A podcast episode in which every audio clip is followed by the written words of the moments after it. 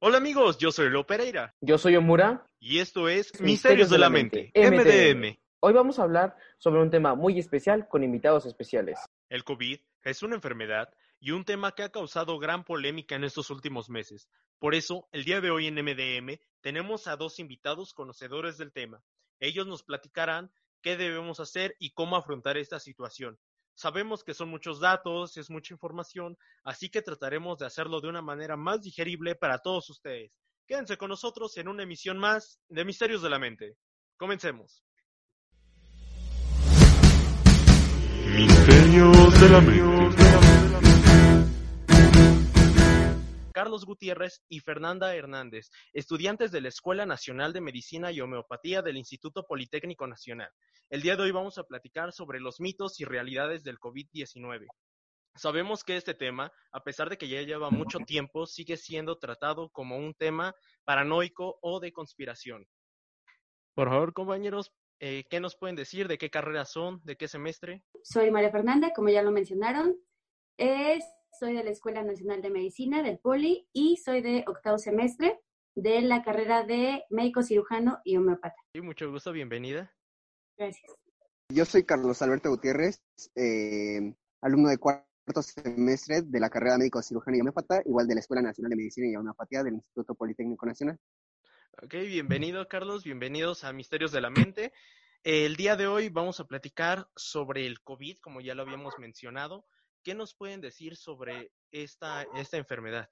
Eh, bueno, para mi punto de vista es, eh, vino para cambiar muchas, muchas cosas y, y sí, como muchas personas dicen, a partir de ahora creo que no vamos a tener una vida como antes, nos vamos a tener que adaptar a muchas cosas, muchas circunstancias y no sé, es un tema un poco extenso para empezar.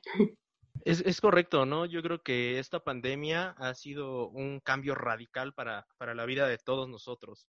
¿Y eh, qué nos podrían platicar acerca del origen? Ya que como sabemos hay muchos mitos, tal es el caso del caldo del murciélago, ¿no? Que, que un chino se comió un caldo de un murciélago mal cocido y, y de ahí comenzó todo el virus. También está el del laboratorio chino, que según fue creado para una, un ataque biológico, pero se le salió de las manos o el que Estados Unidos lo creó para una guerra, una guerra biológica y reducir población.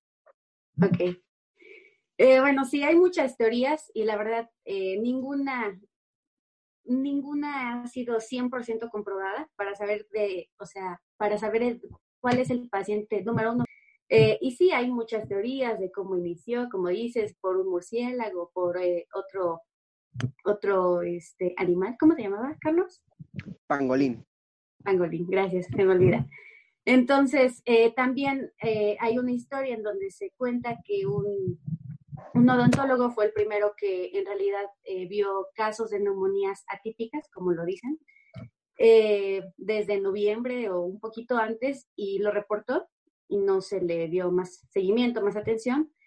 Este, entonces, hay muchas, muchas teorías, sin embargo, no, aún no se sabe con ciencia cierta cuál realmente es el, origen de todo, ¿no? Sí, exacto. Este, hay muchas teorías, eh, por decir la más aceptada es la de el murciélago y el pangolín. El origen de este coronavirus, eh, como se dice, es que como el, como el murciélago es un reservorio natural de los virus, eh, en este caso del coronavirus, que ya se había descubierto antes, pero es una nueva, es una nueva especie de coronavirus.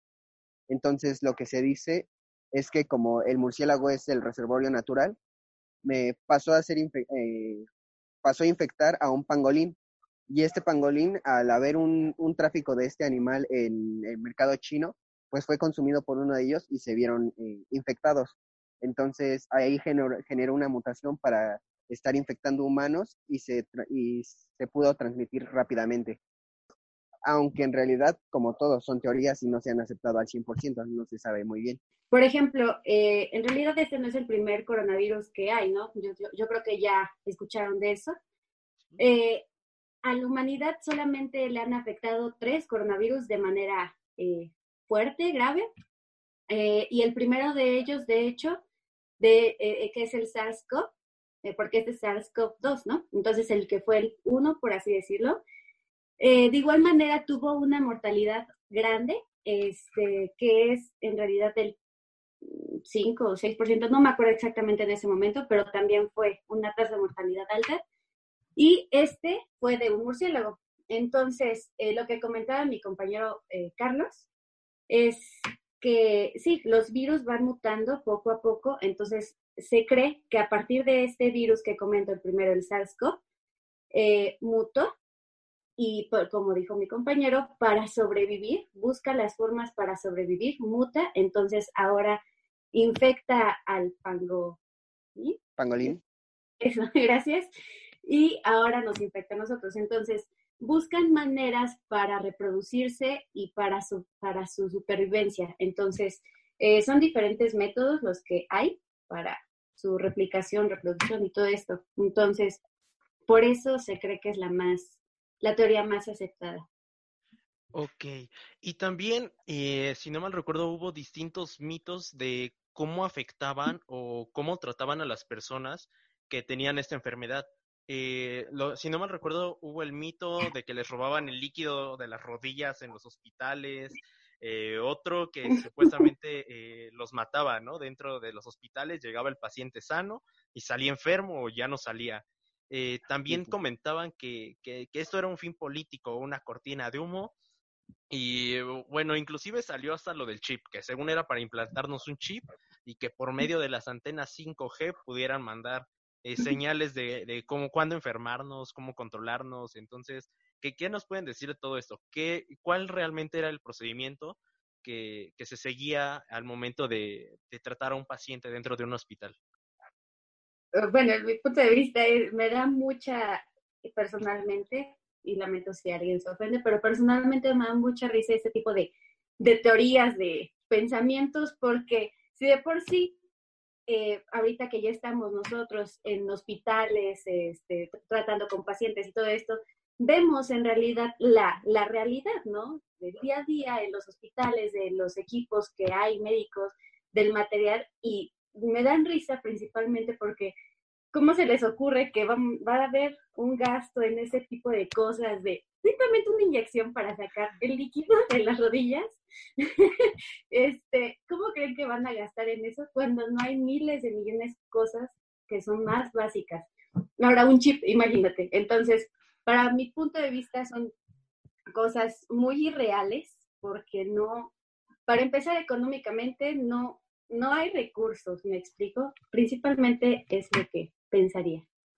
Sí, de hecho, concordamos contigo. Es algo, algo muy tonto, ¿no? Algo, algo ilógico que el gobierno, si no quiere gastar quizá en una vacuna o en invertir en una investigación, pues no creo que va a invertir en, en estas tonterías, ¿no? Realmente. Pues y además, este, esto que comentas tú del líquido de las rodillas, surgió desde un meme, se empezó a reproducir este, este pensamiento, pero en realidad surge de un, de un video donde una señora eh, que le hacen que le extraen el líquido de las rodillas, pero era por un tratamiento porque estaba pasando por un proceso inflamatorio. Entonces el tratamiento de eso es extraer el líquido de, de las rodillas, así como le llaman.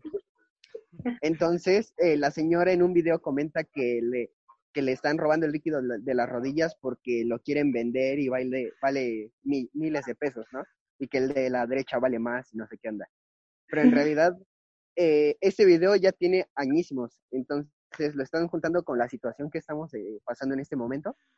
Y pues son cosas muy diferentes y ahí se ve la falta de información que, está, que tiene el país. Es un mal pensamiento de un mexicano, la verdad. Y además, este, esto de las vacunas y e implantar eh, microchips de 5G y toda esta onda, eh, pues bueno, si a los si a los médicos para hacerlo más creíble tal vez le comprarían equipo, equipo médico, pero en realidad no hay el suficiente dinero ni para darnos equipos de protección, bueno, no darnos a mí, ¿verdad? A los médicos que están enfrentando al coronavirus, no hay dinero para darles el, el equipo de protección personal eh, adecuado. Entonces, cero que ver esto, esta onda. Bueno, este, ¿qué nos pueden decir de las estadísticas? ¿Los números son reales o son inventados para no causar tanto pánico en la población? Mucha gente piensa que las estadísticas del doctor Gatel se van a cumplir, pero son estadísticas de aproximación en base a cálculos de lo que podría suceder. Esto puede aumentar o disminuir. Recordemos que el virus se puede comportar de distintas maneras y diversas situaciones, ¿no? Sí, así es. Eh, mira, hablar de eso es algo muy delicado, sumamente delicado. En realidad creo, para mi punto de vista, creo que nadie en este mundo sabe eh, cifras, eh, cifras reales. ¿Por qué? Para empezar, por ejemplo, en el caso de México, no se hacen el número de pruebas necesarias número uno. Eh, número dos, hay muchas personas que aunque estén enfermas, eh, debido a que son más sanas o a que su genética no, no le permite tan fácilmente enfermarse por esto, son asintomáticos. Entonces, realmente es muy complejo eh, hablar de este tema y nadie tendría, a mi punto de vista, un número exacto. pues lo principal es que debemos hacer caso a las, a las autoridades sanitarias, ¿no? Eh, porque ellas son las que mantienen el orden, a mi punto de vista. Y pues en cuestión de las cifras, eh, hay, al ser un país muy grande y pues mucha, hay demasiada población en este país, como dice mi compañera, no se hacen las pruebas necesarias para poder diagnosticar el coronavirus. Entonces, las pruebas que ellos, las cifras que ellos tienen, nada más son las que han sido, las que se han realizado los, los estudios pero en realidad hay un, hay una, hay un proceso que se llama eh, el centinela. Esto, esto dice que por cada, por cada infectado que se registra hay otros ocho más. ¿Esto por qué? Porque, como lo mencionamos anteriormente, no todos se hacen una, una, las, las pruebas necesarias para diagnosticar el coronavirus. Entonces, no es que nos estén mintiendo, ni que, ni que quieran no sé, apaciguarnos o toda esta onda, sino son los datos que la población, eh, que, la, que el gobierno registra de la población, exactamente.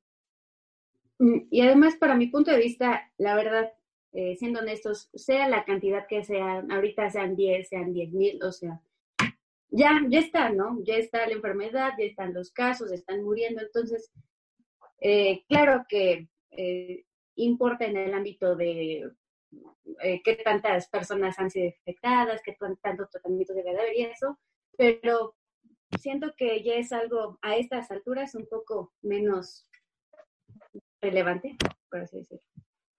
Bueno, ¿y qué opinan de, de esto de la sanitización?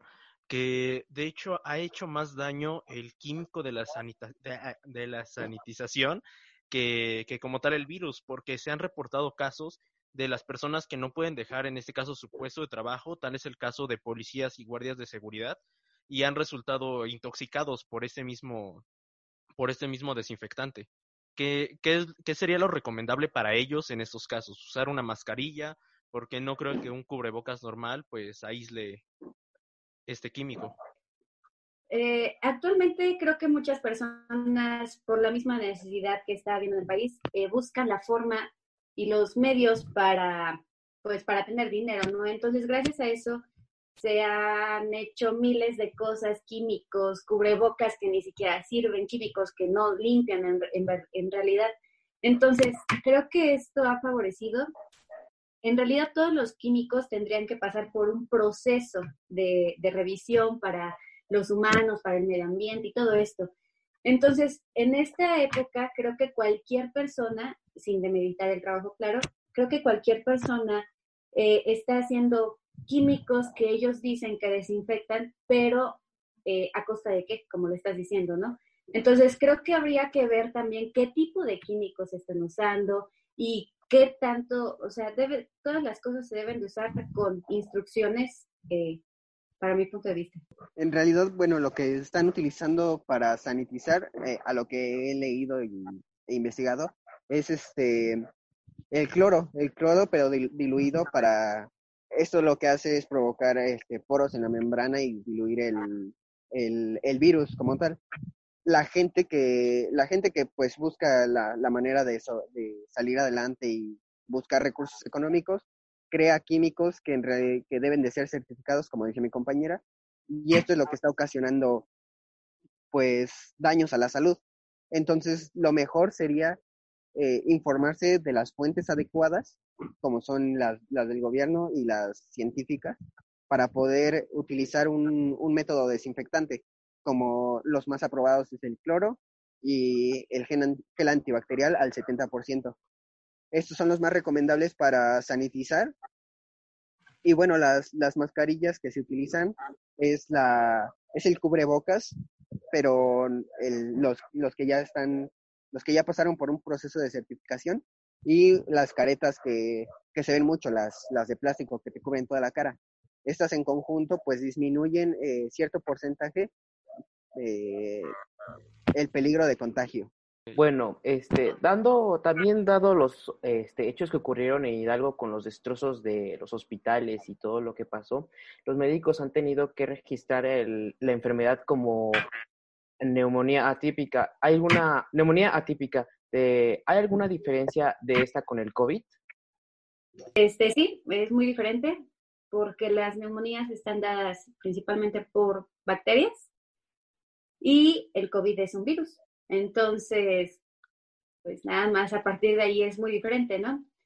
Eh, sintomatológicamente, es decir, eh, tos, fiebre, todo esto, sí se parece, sí, pero eh, se diferencia al momento de hacer las pruebas, los estudios de laboratorio. Entonces, eh, insisto, si no hay pruebas suficientes para, para diagnosticar el COVID, entonces por eso eh, se ven no, no, no, obligados, no es que los eh, respalde, algo así, no sé cómo explicarlo, sino de qué manera tú puedes estar seguro que es COVID, ¿me explico? Si no tienes las pruebas suficientes. Okay. Sí, exacto. Este, bueno, eh, a mi parecer, eh, la neumonía se refiere a una inflamación de los, de los pulmones y de los bronquios, ¿no? Entonces, eh, la diferencia de una neumonía al COVID es que el COVID ya está registrado como un como el agente etiológico de esta enfermedad. Entonces, al no haber pruebas, eh, ¿cómo lo registras, no? como una neumonía típica. Entonces, eh, no es que estén mintiendo en que no sea neumonía típica o sí, sino que no se tienen los suficientes recursos para realizar esta, esta prueba y diagnosticar COVID con certeza. Ya tocando los temas este, de neumonías y del COVID, ¿tiene alguna evolución este virus? Por ejemplo, he escuchado que ella evoluciona en un SARS. ¿Es este, cierto esto? Los virus, como ya mencionamos, la forma en la que ellos sobreviven es mutando, mutando, mutando. Entonces, por ejemplo, un caso muy simple o al que podemos asemejarlo es por la influenza. Eh, todos los años ves que sacan una vacuna eh, diferente en, en, algunos aspectos de influenza y por eso se debe de vacunar cada año porque tienen modificaciones, porque el virus de la influenza, así se siga llamando igual, por así decirlo, eh, va teniendo mutaciones. Entonces, ese es un caso muy, muy simple o muy más común este, en el que lo podríamos ver. Si que va a mutar, sí, puede que se mute. Entonces, ¿qué es lo más seguro? Eso no nos debería de asustar, ni, no. Entonces, eh, así es, así son todos los virus y, eh, bueno, no hay nada que hacer. Y también, ¿qué opinan de lo que se ha dicho? Que realmente eh, toda la población va a llegar a un punto en el que va a estar infectada de, de esta enfermedad. Pues sí, efectivamente, todos en algún momento vamos a estar infectados de eso. Como ya no es para asustarse, para tener miedo, nada de eso, no. Los virus o cualquier enfermedad eh, vírica, bacteriana, etcétera, eh, nos causan daño dependiendo de la carga vírica, nosotros le decimos, es más, es decir, no, no me voy a enfermar porque lo voy a hacer muy didáctico. Es diferente que yo tenga un virus, que a mí entre un virus, a que entren 10 virus. Entonces, si entra uno, no me voy a enfermar, por así decirlo. Y si entran 10, tal vez sí me voy a enfermar. No sé si me expliqué en este, en este ejemplo. Sí, te entendimos perfecto. O sea, es, no es lo mismo como dicen cuando tu cuerpo ya no aguanta, ¿no? De cierto aspecto, de que eh, no es lo mismo que un día te mojes y al día siguiente eh, que te asoleaste o tuviste otras cosas, eh, te mojes y pues resista lo mismo tu cuerpo, ¿no? Entonces. Exacto. Entonces, por, ahorita hiciste que me acordara de, ah, están muy de, bueno, soy de aquí del, del estado, y están de moda las fiestas que se hacen para contagiarse. no sé si la hayan escuchado, vivir con una persona que ya tiene para que te contagies. Eh, entonces, a lo que se refieren aquí, lo utilizan, tienen razón en cierta parte, pero lo utilizan muy mal, de una muy mala forma, porque es lo mismo que les comentaba, es tener eh, este contacto, pero no de manera tan directa, ¿me explico? O sea, ya no voy a recibir, como les decía, un virus, sino 10 o 20 de golpe, pues obviamente me voy a enfermar. Entonces, el punto en el que todos vamos a estar enfermos en algún momento, sí, porque poco a poco vamos a ir, al fin y al cabo no estamos en una burbuja de cristal, ¿no? Entonces vamos a ir recibiendo contacto con esto, pero poco a poco. o sea, si vemos contacto como en estas fiestas, es obvio que nos vamos a enfermar. ¿Y eh, eh, qué nos pueden decir eh, de lo que se viene, el semáforo, vivir con el semáforo COVID?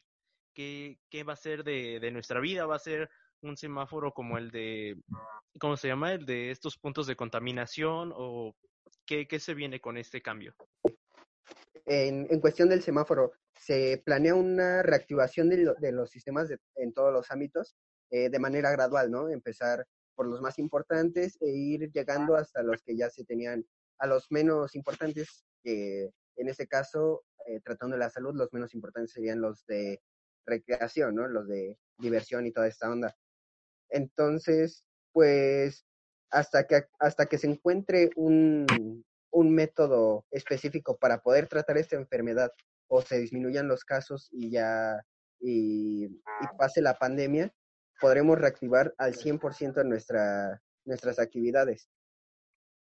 Entonces, pues se espera que lleguemos eh, no a una, una, una normalidad como la de antes, pero sí a una nueva normalidad en la que se intente recuperar pues muchas de las cosas que teníamos con anterioridad.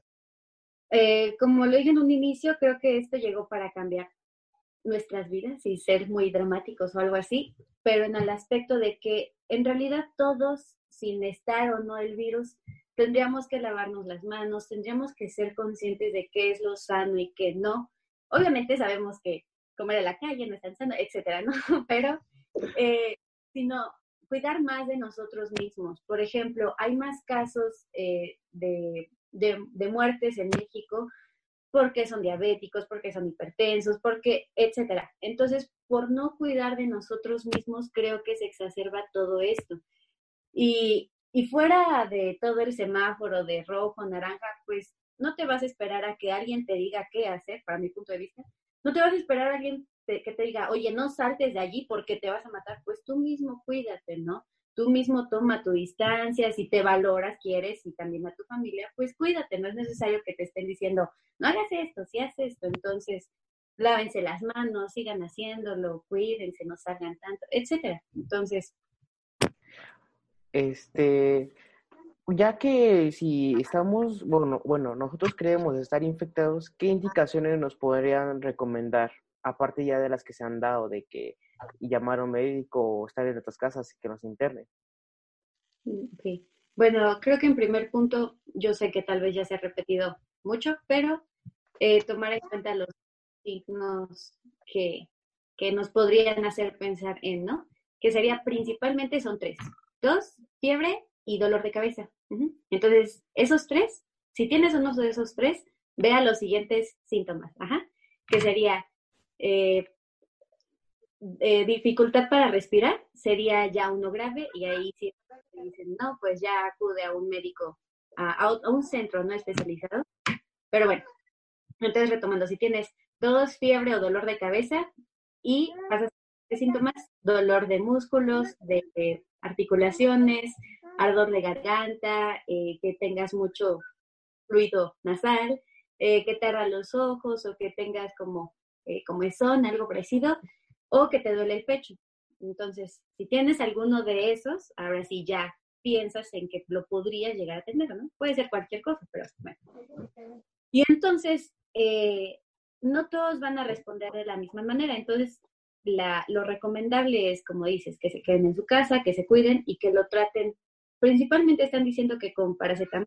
Entonces, eh, Como, eh, como, chistoso. Ok, entonces el paracetamol para todo, ¿no? Personalmente me gusta más el, el ibuprofeno que el paracetamol. Entonces, eh, mi punto de vista les recomendaría un poco más el ibuprofeno que el paracetamol. ¿Por qué les decimos que esto? Porque desinflaman, porque quitan el dolor, porque y que tienen dolor de cabeza, dolor de músculos, de garganta. Entonces, lo que se debe de hacer es tratar los síntomas. Todas las infecciones víricas, o sea, de, virus, eh, se tratan así en realidad, con, medicamentos que solo tratan los síntomas. Pues. Ok. Carlos, ¿algo que quieras agregar? Exactamente. Este, bueno, lo principal que debes hacer, como tú lo dijiste, es aislarte para evitar el, el riesgo de contagio a tus familiares y que tal vez ellos eh, por salir, no sé, a comprar la comida, eh, vayan a infectar a otras personas, ¿no? Lo principal que debes hacer es aislarte, eh, guardar mucho reposo, porque para que tu sistema inmunológico actúe de una manera adecuada, este, también comer muy bien. Y lo que se ha visto que, que hace que mejore la sintomatología es acostarse boca abajo, como nosotros lo decimos. Eh, bueno, también como dice mi compañera, eh, el, medicamento que se está utilizando es el paracetamol, eh, ya que es el más recomendable para todos, pero en realidad, este, como, como ella, eh, concuerdo con ella de que el ibuprofeno para mí posee más, más ventajas porque es antipirético, o sea, disminuye, el, disminuye la fiebre, antiinflamatorio y analgésico, quita el dolor entonces, al estar pasando por un proceso inflamatorio y que obstruye las vías eh, respiratorias, eh, pues ayuda a mejorar de mejor manera. Entonces, este, perdón, perdón por eso, pero este, eh, también se ha visto que el ibuprofeno, bueno, han dicho que el ibuprofeno este, causa mucho, causa alta toxicidad pero en realidad es, es otra de las fake news que se han visto últimamente. Y bueno, este medicamento es, es un medicamento de, de libre venta, entonces lo puedes eh, conseguir muy fácilmente, pero siempre consultando a un médico y un especialista, porque automedicarte pues no es bueno, la verdad.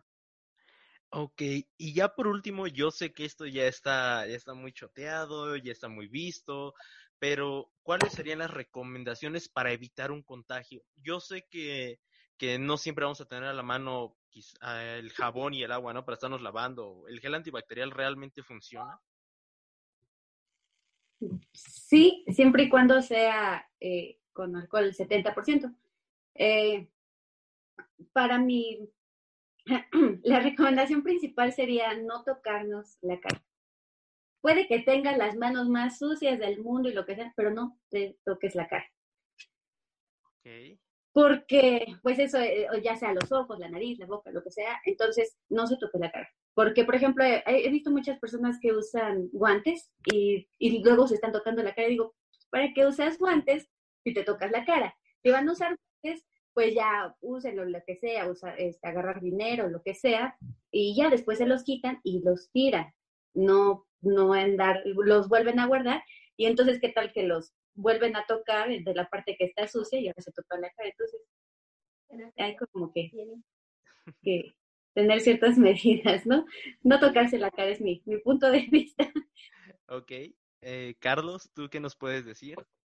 Sí, claro, este, la principal recomendación es cuidar las vías aéreas y toda la parte de la cara porque se ha visto que el virus entra por la vía respiratoria y los, y los ojos. Entonces, este, como dice mi compañera, podrás tocar lo que tú quieras, pero mientras no, no, no te toques la cara con las manos, el virus no tendrá contacto. Y este es un método de transmisión, el contacto directo. Entonces, el, el gel, eh, para explicarlo de esta manera, eh, su, su, función es que con el alcohol crea poros en la membrana de, del virus y esto hace que se desnaturalice y ya no pueda ah, eh, realizar su ciclo. Entonces, es muy competente ante, ante este virus. Ok, ¿algo más que quieran agregar alguno de los dos ya para concluir? Mm, ¿Qué podría ser? Em, no lo sé. eh. Ajá. Lo principal ahorita es cuidar, cuidar la salud. Si está en tus posibilidades quedarte en casa, hazlo. Eh, aunque ya se esté reactivando las, las actividades, quédate en tu casa para evitar el, contagio. Si tienes actividades que hacer este, para salir, eh, lleva a cabo las medidas de precaución, un lavado de manos al llegar a tu casa, eh, usa cubrebocas y máscara si es que puedes, y el uso de gel antibacterial.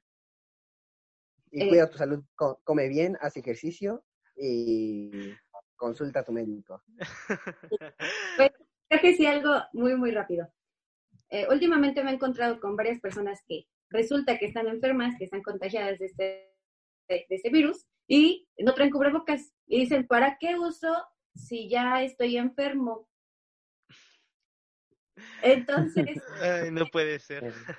sí, entonces les pido que si no se quieren a ustedes, quieran a los demás, por favor, tengan eh, conciencia de que los demás quieren vivir, quieren estar sanos y usen cubrebocas si están enfermos, por favor, por vida y amor de Dios. Entonces, eh, nada más como algo rápido, se dice que si tú es, por ejemplo, yo estoy enferma, uso cubrebocas, entonces Carlos tiene, está resguardado un 75%. Pero si yo estoy enferma, no uso cubrebocas y él sí, se dice que él está resguardado un 25%. Entonces, por eso se dice que todos debemos de usar cubrebocas, porque, como ya les dijimos, pueden que seamos asintomáticos, es decir, que ni nos duele la cabeza ni la garganta, y aún así hablamos y contagiamos. Entonces, también eso, procuren usar cubrebocas y sobre todo si están enfermos, por favor. Si está en sus posibilidades comprar un cubrebocas eh, de los buenos, por así decirlo, háganlo y cuídense ustedes y cuiden a los demás. Sí. En este caso, ¿qué cubrebocas son los buenos? Si no mal recuerdo, hay una marca que se llama 3B, ¿no? O algo así. Que 3M, tiene- ah, 3M, haciendo ah, algo así, ¿no?